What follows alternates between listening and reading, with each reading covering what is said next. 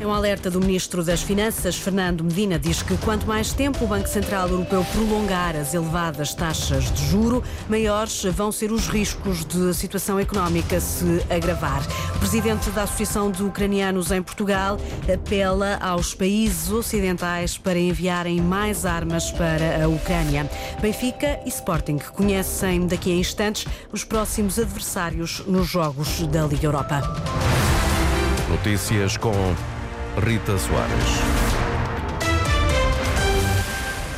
Quanto mais tempo o Banco Central Europeu prolongar as elevadas taxas de juro maiores, vão ser os riscos de a situação económica se complicar. É pelo menos esse o entendimento do Ministro das Finanças, Fernando Medina. Diz que a descida da inflação, tanto na zona euro como na União Europeia, deve merecer uma reflexão profunda e urgente por parte do Banco Central. Quanto mais tempo se prolongar eh, um regime de taxas de juros muito elevadas, eh, maiores são os riscos de aqueles que estão em estagnação poderem, aqueles que estão em recessão poderem ver aprofundada as suas recessões e aqueles que estão estagnados poderem ver eh, a passagem para um estado de recessão. E por isso creio que isto merece uma reflexão muito cuidada do Banco Central Europeu naquilo que deve ser uh, a retoma de uma posição mais normal das taxas de juro, que é uh, abaixo, uh, diria até significativamente abaixo daquelas que são atualmente.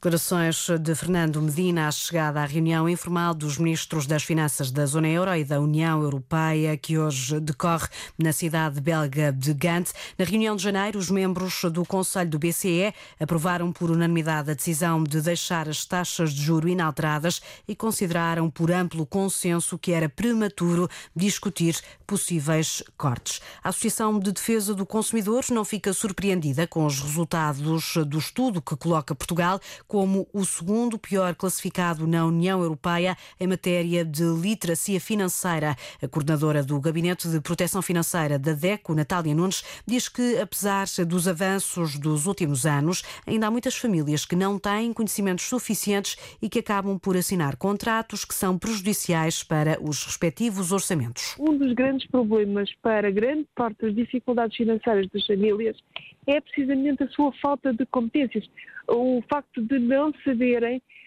aquilo que são conhecimentos básicos para uma boa gestão do seu dinheiro, que muitas vezes leva a agravar a sua situação e a tomar decisões, opções que não estão corretas. Claro que muitas vezes, quando têm necessidade de recorrer a um crédito, acabam por uh, ser influenciados pela informação que é prestada pelo banco e nem sempre é mais correta e acabam muitas vezes até por não compreender a informação que é dada e acabam por tomar uma decisão que é uma decisão que não está uh, devidamente consolidada do ponto de vista da informação e do impacto que a decisão vai ter no seu orçamento familiar. E por isso a DECO considera que é preciso apostar na formação. Os conceitos de literacia financeira devem ser ensinados nas escolas, isto para evitar que os jovens enfrentem no futuro os mesmos problemas dos adultos de hoje.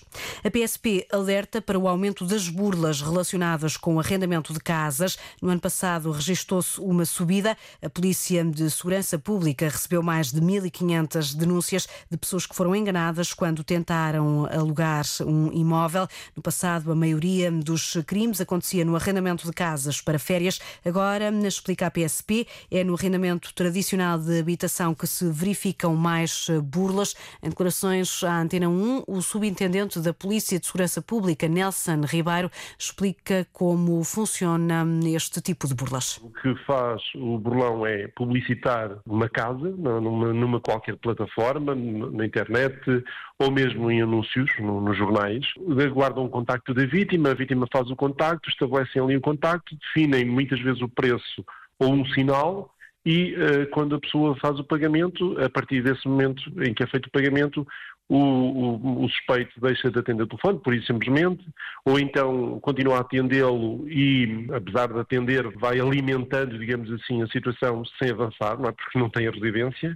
As autoridades explicam que este tipo de crime acaba por ser facilitado pela tecnologia que permite fazer reservas e pagamentos de forma digital, sem contactos diretos entre os intervenientes. O presidente da Associação de Ucranianos em Portugal pede aos países ocidentais para enviarem mais armas para a Ucrânia na véspera de se cumprirem dois anos desde o início da guerra. Pavlo Sadoka salienta que a Ucrânia precisa mais do que nunca de ajuda militar. Quando falam que Ucrânia como Rússia está no impasse, não é Ucrânia e Rússia está no impasse, é a Europa, o mundo ocidental e Rússia e o regime totalitário de Putin está no impasse. Porque a Ucrânia fez tudo o que tinha que fazer mas não consiga, claro, lutar sozinha. Precisa de, de, simplesmente, simplesmente precisa de armamento.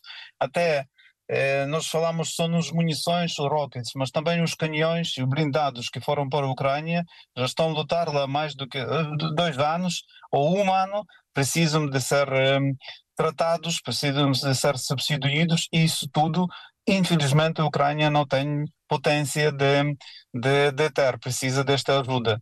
O apelo do presidente da Associação de Ucranianos em Portugal, na véspera de se completarem dois anos desde o início né, do conflito. A entidade reguladora para a comunicação social diz à Antena 1 que estão a ser identificados cada vez mais casos de manipulação ou de notícias falsas, sobretudo nesta altura de pré-campanha eleitoral.